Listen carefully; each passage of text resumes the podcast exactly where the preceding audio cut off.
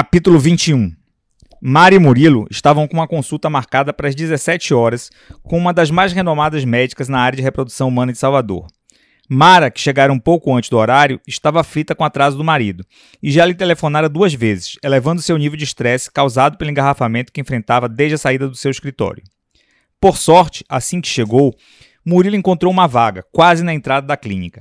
Saiu do carro, acionou o alarme e adentrou esbaforido na sala principal, que antecedia o consultório da médica, empurrando com força a, a porta principal.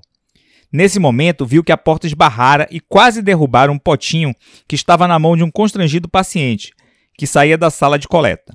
Lembrou-se de seu infortúnio passado, pôs a mão no ombro do paciente e se desculpou, sem se preocupar se fizera-se entender. Mil desculpas. Eu sei o que é dar duas com esse potinho sexy e não desejo isso a ninguém.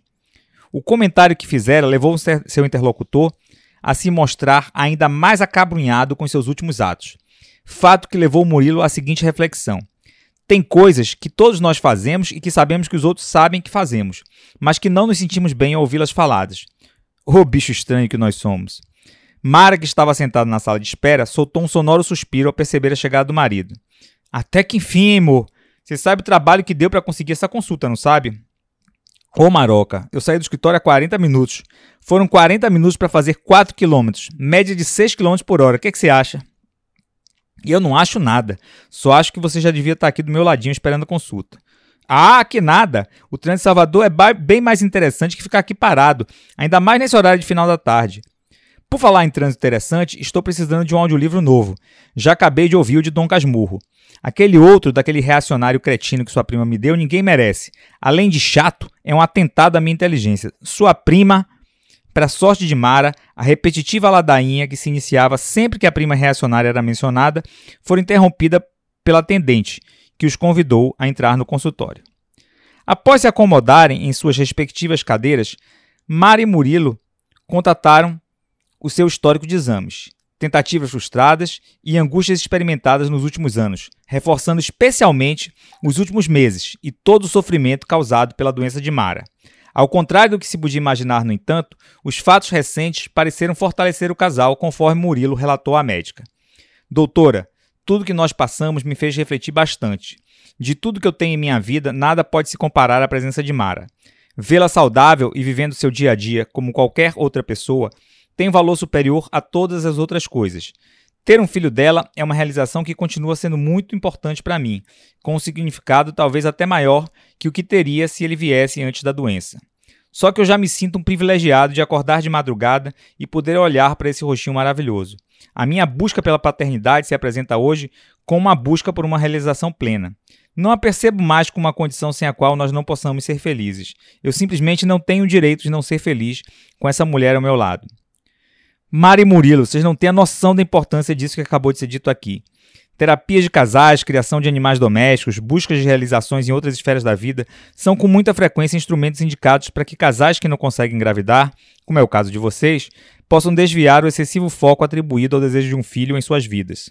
O que se busca é dar um sentido mais amplo e diverso ao cotidiano do casal. Se vocês já chegam aqui nesse ponto, podem estar certos que o momento não, pode, não poderia ser mais adequado para que vocês reiniciem o tratamento. Mara apreciou e olhou enternecida para Murilo, satisfeita pela forma como ele apresentou o sentimento atual de ambos em relação à gravidez. Na sua visão, a sua percepção em relação à questão em pauta era perfeitamente compatível com a descrição feita pelo marido, mas não se considerava capaz de apresentar as coisas de uma forma ao mesmo tempo tão simples, tão clara e tão bonita. A consulta continuou com diversas outras perguntas de ordem prática, formuladas alternadamente pela médica e pelo casal. Uma relação enorme de exames foi passada para Mara e uma outra bem menor para Murilo. Em duas semanas deveriam voltar ao consultório para avaliar se já estariam em condições de iniciar o tratamento para a realização de fertilização in vitro.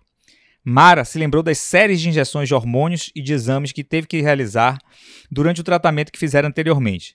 Suspirou resignada, lembrando que enfrentara momentos piores depois. Ao saírem do consultório, Murilo perguntou para Mala, para Mara: Preparada? Preparadíssima. Há seis meses eu tinha dúvida se ainda teria a chance de poder engravidar um dia. Ganhei essa chance. Agora é partir para a batalha. E você, como é que tá? Tá animado? Animadíssimo, louco para fazer os três espermogramas receitados. Os potinhos que me esperem.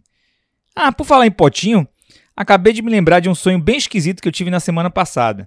Eu estava numa farmácia e via nas prateleiras uns potinhos com as formas de corpo de mulher, inclusive com peitinhos e biquinhos. Fala sério, Mara. Potinhos coletores com peitinhos e biquinhos? Com um troço desse eu brocharia geral. Não ia ter imaginação que desse jeito. Quem sabe com uma mãozinha. Murilo deu um tapa carinhoso no traseiro da mulher, divertindo-se com a proposta. Assanhada, falou baixinho no ouvido de Mara.